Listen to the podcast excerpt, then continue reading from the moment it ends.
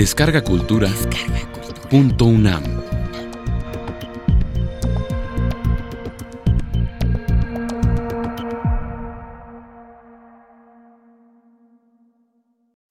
El imprevisible narrador en el Quijote. Conferencia impartida por la maestra Margit Frank el 17 de noviembre de 2010 en la Facultad de Filosofía y Letras de la UNAM. Cuando leemos esta obra admirable de Miguel de Cervantes, que es la historia del ingenioso hidalgo Don Quijote de la Mancha, nos sumergimos en una fiesta de voces. Oímos las voces de los dos protagonistas, Don Quijote y Sancho Panza, que están ahí en presencia casi continua a lo largo de las dos partes de la obra, la de 1605 y la de 1615. Oímos las voces de los personajes con los que Don Quijote y Sancho se van topando en sus andanzas las de los que cuentan sus historias o las historias de otros, las de los personajes que se congregan en las ventas, en casas particulares, en el castillo de los duques o a cielo abierto. Es un pulular de voces diferentes, siempre sorprendentes. Puesto que no se trata de una obra teatral, por fuerza tiene que haber en ese libro una voz que vaya dando sustento y ligando entre sí a esas otras voces, que las comente y que nos cuente sucesos de que ellas no nos dan noticia. ¿De quién es esa voz? ¿Quién dice usando la primera persona del singular en un lugar de la mancha de cuyo nombre no quiero acordarme? ¿Quién nos habla desde presente y nos dice que no ha mucho tiempo que vivía un hidalgo de los de lanza en astillero, adarga antigua, rocín flaco y galgo corredor. Se diría que es una voz sin cuerpo que parece flotar encima de las voces de los personajes. Muchísimos han mantenido desde siempre que esa voz es la de Miguel de Cervantes, ni más ni menos. Todavía en los años 70 del siglo pasado, un filólogo tan eminente como Ángel Ruth, en su clásico libro sobre la lengua del Quijote, dice con toda naturalidad cosas como Cervantes nos cuenta o aquí Cervantes inserta un comentario irónico, etc. Y en nuestros propios días hay quien se empeña en sostener contra viento y marea que el narrador en el Quijote es su autor.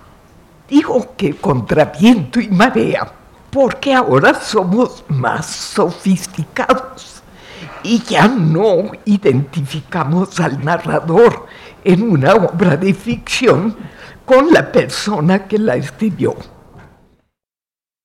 El estructuralismo y muy especialmente la narratología nos han hecho ver con claridad meridiana que nunca jamás el señor de carne y hueso, el que viste y calza, está metido dentro de la novela que ha escrito. Que éste, así como crea personajes, crea también una voz que narra, un narrador que al margen de esos personajes cumple una serie de funciones fundamentales. En el Quijote sentimos de principio a fin la presencia de esa voz narrativa. la escuchamos casi todo el tiempo. A ella le ha encargado su creador varias tareas, a la vez que le ha otorgado plena libertad para realizarlas a su gusto. Le ha encomendado la pintura de paisajes, la narración detalladísima de los acontecimientos y de las actitudes y acciones de los personajes, la descripción de su aspecto físico y la aguda percepción de su peculiar psicología. También ha dejado a su cargo y a su albedrío hacer aquí y allá comentarios irónicos o no sobre lo que va narrando o describiendo y sobre lo que dicen los personajes. A diferencia de las demás voces, la del narrador no se dirige a otro o a otros dentro de la novela, sino a su lector o a su oyente o ambos. A este le habla explícitamente en unas cuantas ocasiones, como cuando llevan a Sancho a la ínsula barataria. Cito, Deja pues, lector amable, ir en paz y enhorabuena al buen Sancho y espera dos fanegas de risa que te ha de causar el saber cómo se portó en su cargo. Y en tanto atiende a saber lo que le pasó a su amo aquella noche.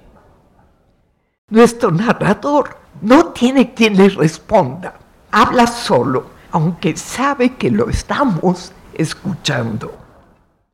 También Cervantes mismo se ha dirigido en sus dos prólogos al desocupado lector, en la primera parte, y en la segunda al lector ilustre o cualquier plebeyo de la novela. Pero su voz es otra de la del narrador que toma la palabra a partir del primer capítulo de cada parte. Si acaso hace falta comprobar que la voz narrativa del Quijote no es la de su autor. Observemos al narrador de una novela corta del propio Cervantes. Y el texto mismo del Quijote nos ofrece una excelente novela corta que el cura lee a los huéspedes de la venta y que es totalmente independiente del resto de la obra. La voz narrativa de esta novela, que es el curioso impertinente, se extiende en largas generalizaciones muchas veces moralizantes, y además realiza un juego sin precedentes, se mete en el texto y le lanza al protagonista una larga arenga. Dice, desdichado y mal advertido de ti, Anselmo, ¿qué es lo que haces? ¿Qué es lo que trazas? Las amplias generalizaciones y esa irrupción del narrador en el relato son cosas que el narrador del resto del Quijote no haría ni hace nunca. Es evidente que en cada caso el autor Cervantes ha creado una entidad distinta, una voz narrativa ad hoc, la cual, entre otras cosas, contribuye a diferenciar la novela corta de la novela extensa en la que está inserta. Pero no he contestado mi pregunta. ¿De quién es esa voz si no es de Cervantes? Ahora digo, es de una entidad que se basta a sí misma independiente de su autor la crítica cervantina de las últimas décadas lo ha llamado supranarrador, narrador externo y más técnicamente narrador extradiegético o heterodiegético. O sea, que está fuera de la diégesis, lo cual implica que no participa en los hechos relatados. Aquí lo llamaré sencillamente el narrador o la voz narrativa. A este narrador no hay manera de confundirlo con los personajes narradores, como el pastor Pedro, Cardeño, Dorotea, el cautivo y tantos otros que sí están dentro de la diégesis de la novela y que sí tienen dentro de ella quien los escuche y les responda. Ya que el narrador no es Cervantes, ¿será acaso su portavoz? Sin duda, aquí y allá, Cervantes convierte al narrador en portavoz suyo, como cuando le hace decir, yo soy aficionado a leer, aunque sean los papeles rotos de las calles. Pero ocurre que en determinados momentos Cervantes también convierte en portavoz suyo a algún personaje, al cura, al canónigo, a la pastora Marcela y por supuesto al propio Don Quijote de la Mancha y probablemente a Sancho Panza mismo. Pero ni el narrador ni ninguno de ellos es su portavoz perpetuo. Lo que es más, Cervantes no vacila en darles la espalda enseguida y hasta en burlarse de ellos. Baste un ejemplo. El cura suele decir cosas sensatas que pueden reflejar lo que pensaba Cervantes. Pero ¿cómo se burla el Cervantes del cura? Cuando éste, tras censurar acremente los libros de caballerías, pone por las nubes a Diego García de Paredes, del cual dice plenamente convencido que era tan fuerte que detenía con un dedo una rueda de molino en la mitad de su furia y que detuvo a todo un innumerable ejército a la entrada de un puente. No hay ningún comentario a este pasaje, pero nos podemos imaginar a Cervantes riéndose entre dientes cuando hace decir al cura tales disparates. Con su narrador procede de manera semejante, aunque más sutilmente. Un buen lector observa, por ejemplo, que los comentarios negativos del narrador sobre Sancho Panza están lejos de corresponderse con el personaje creado por Cervantes.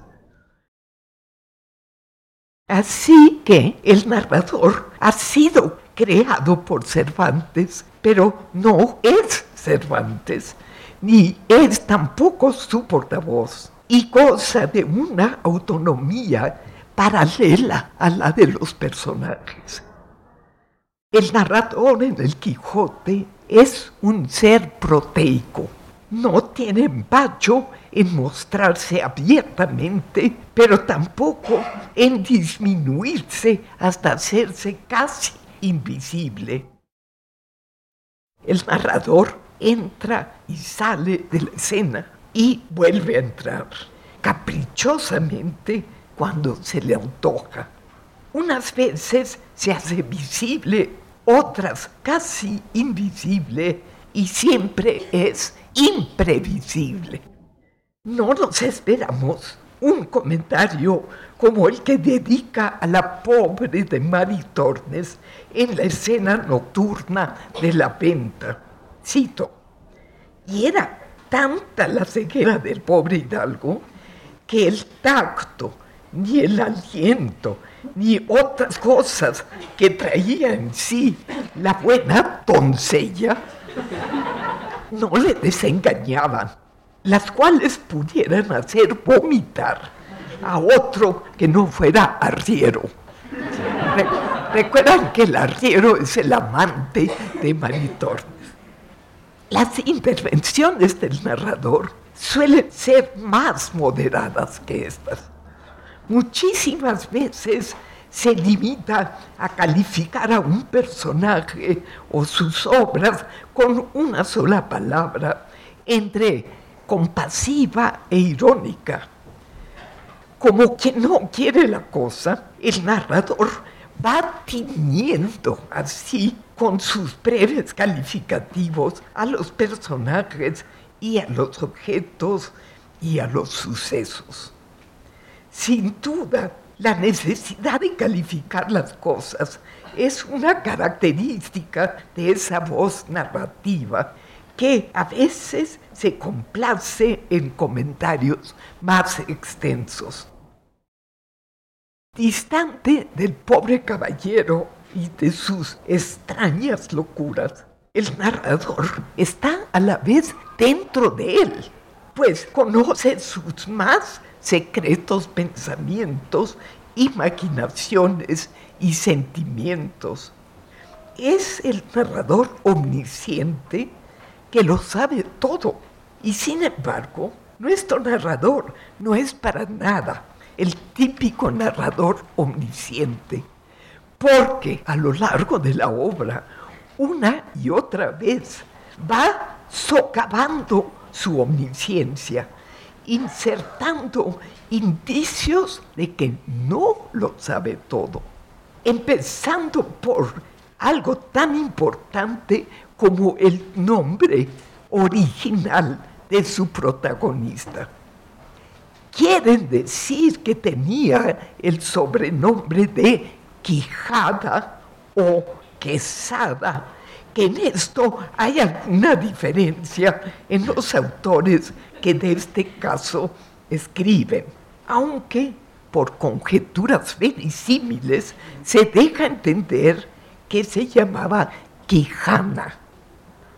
Son infinitas las situaciones sobre las que el narrador proyecta sus dudas, con expresiones como quizá, al parecer, debía de, se cree que, dicen que, es opinión que. Las frecuentes expresiones dubitativas de ese narrador, supuestamente omnisciente, nos enfrentan a una realidad inestable, insegura.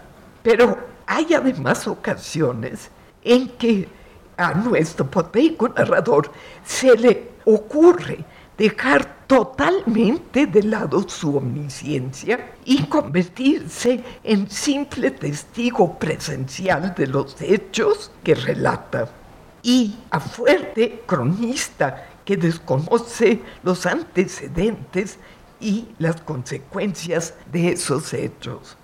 El caso paradigmático para mí es el del supuesto suicidio de Basilio en el episodio de las bodas de Camacho de la segunda parte. El narrador se revela aquí tan engañado como la mayoría de los personajes presentes, pues nos informa que Basilio quedó, cito, bañado en su sangre y tendido en el suelo de sus mismas armas traspasado. Cuando Basilio logra su propósito de casarse con la que iba a ser esposa de Camacho, se pone en pie y, con no vista desenvoltura, se saca el estoque que se había clavado en el cuerpo, pues ante la admiración de todos resulta que, cito, la cuchilla había pasado por un cañón hueco de hierro lleno de sangre, preparada la sangre, según después se supo, de modo que no se helase. Solo los amigos de Basilio y quizá la novia estaban enterados del engaño que todos los demás, incluyendo al narrador, solo descubrieron después.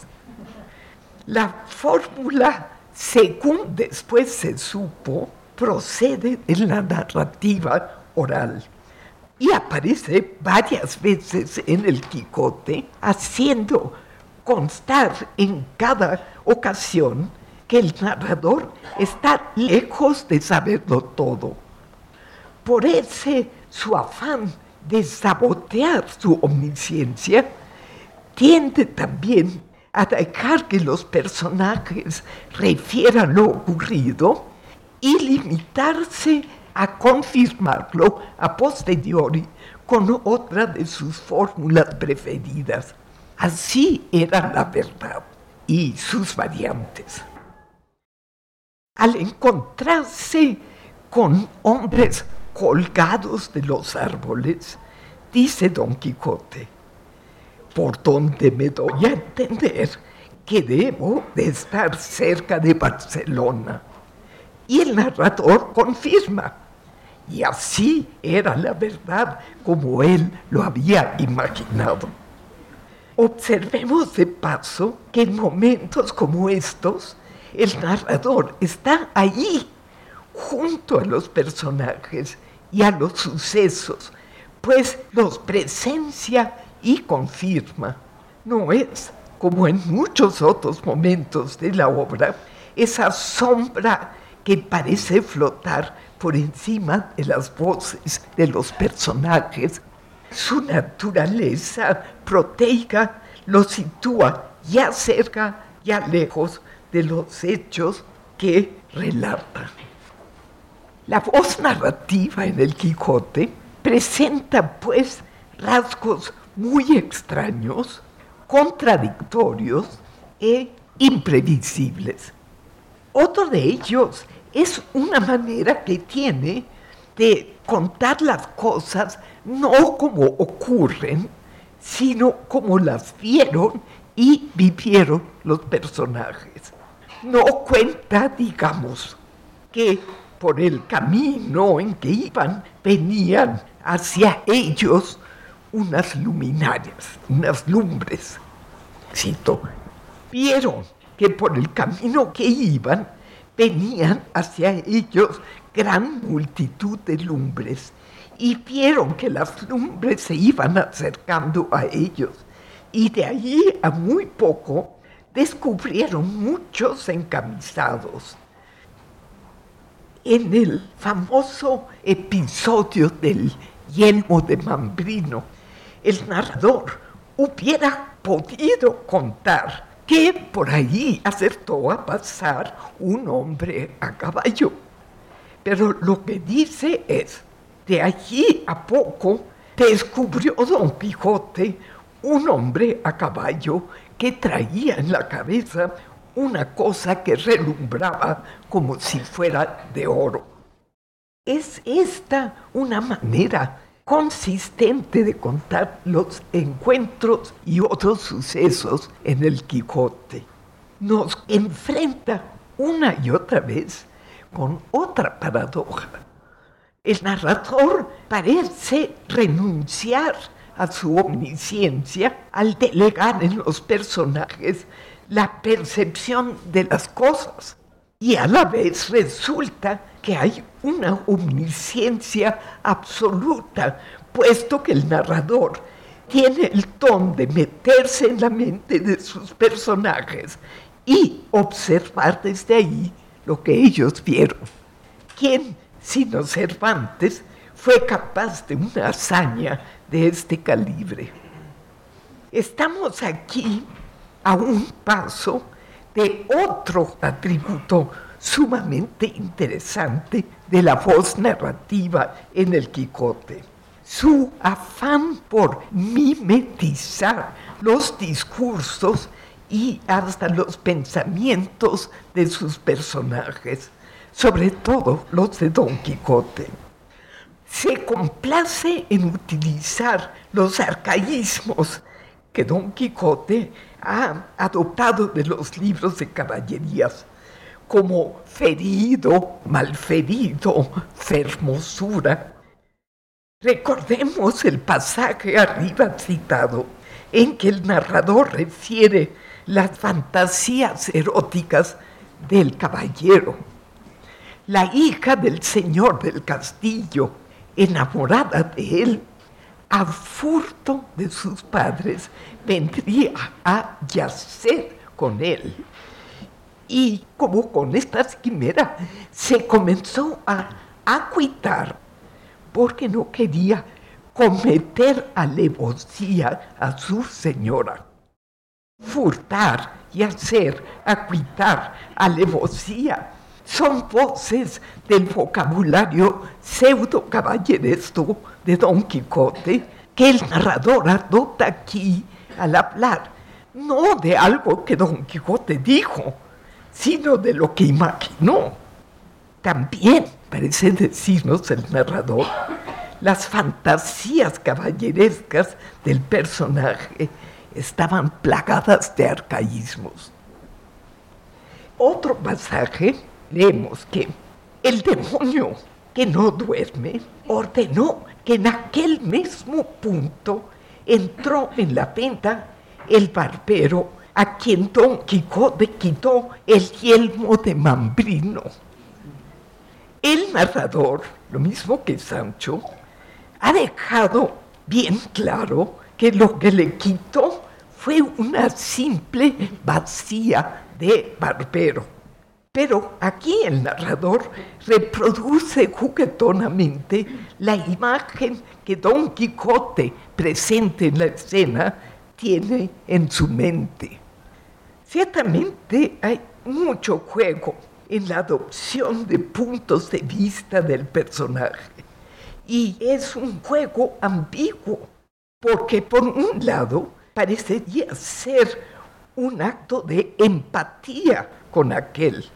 Por otro lado, teniendo en cuenta la distancia con la que el narrador suele ver a su personaje, su gesto puede verse como uno de sus muchos comentarios irónicos cuando se da el lujo de mezclar la visión de Don Quijote con lo que podemos llamar su propia perspectiva. Esto ocurre de manera muy notable en el relato de la primerísima salida de Don Quijote, cuando sale todavía solo, sin Sancho Panza. Cito, fuese llegando a la venta que a él le parecía castillo. Luego vio a las dos distraídas mozas, o sea, prostitutas, que allí estaban, que a él le parecieron dos hermosas doncellas o dos graciosas damas. Muy poco después dice, llegó a la venta y a las damas. No la venta y las mozas, no el castillo y las damas, sino una chistosa mezcla de ambas. Y enseguida seguirá regoteándose con esas mezclas y alternando durante varias páginas a las traídas y llevadas con las doncellas y las señoras. A veces basta una palabrita para cambiar la perspectiva. Cuando relata el narrador el truco que discurre Sancho, azotar los árboles a fin de librarse de los azotes que debería darse a sí mismo para desencantar a Dulcinea, dice, volvió Sancho a su tarea con tanto denuedo que ya había quitado las cortezas a muchos árboles. Tal era la riguridad con que se azotaba se azotaba en vez de los azotaba, porque eso es lo que Sancho quiere que Don Quijote crea. Y en efecto, Don Quijote cae redondo en la trampa. Cervantes manejó con maestría los cambios de una perspectiva a otra a través de simples cambios de pronombres. A propósito precisamente de la vacía del barbero que Don Quijote cree ser yelmo de Mambrino, Don Quijote, cito, mandó a Sancho que alzase el yelmo, el cual, tomándola en las manos y dándosela a su amo, se la puso luego en la cabeza. Claro, como es Sancho el que toma lo que para él es vacía y se la da a su amo, la voz narradora emplea el femenino en vez del masculino correspondiente a la perspectiva de Don Quijote. Dicho sea de paso, me maravilla siempre que los impresores hayan respetado estas aparentes incongruencias del texto cervantino. Frente a esa parcial y juguetona identificación del narrador con lo que ven o imagina sus personajes, la obra nos presenta también a un narrador distante, capaz de burlarse hasta de los momentos más trágicos de su relato. Recuerdo a este propósito lo que dice el narrador después de la derrota final del caballero a manos del caballero de la blanca luna. Sancho, cito, temía si quedaría o no deslocado su amo, o sea, dislocado, descoyuntado, que no fuera poca aventura si deslocado, libre de su locura, quedara. Y recuerdo finalmente lo que pasa cuando Don Quijote está agonizando. Andaba la casa alborotada, pero con todo comía la sobrina, brindaba el ama y se regocijaba Sancho Panza. Que esto de heredar algo borra o templa en el heredero la memoria de la pena que es razón que deje el muerto. Y para acabar de desdramatizar la escena, nos dice el narrador, usando nuevamente la primera persona, que Don Quijote dio su espíritu. Quiero decir que murió. Así de sencillo. Hace unas semanas, un conocido cervantista escribió lo siguiente. Poco se puede decir de nuevo sobre Don Quijote de la Mancha. Espero que ustedes, mis amables oyentes, estén de acuerdo conmigo en que la gran novela de Cervantes es un tesoro absolutamente inagotable en el cual podremos adentrarnos una y otra vez sin jamás descubrir todos sus misterios, todas sus maravillas, sin que dejemos de asombrarnos ante la genialidad de su creación, ni perdamos nunca el placer de su lectura. Muchas gracias.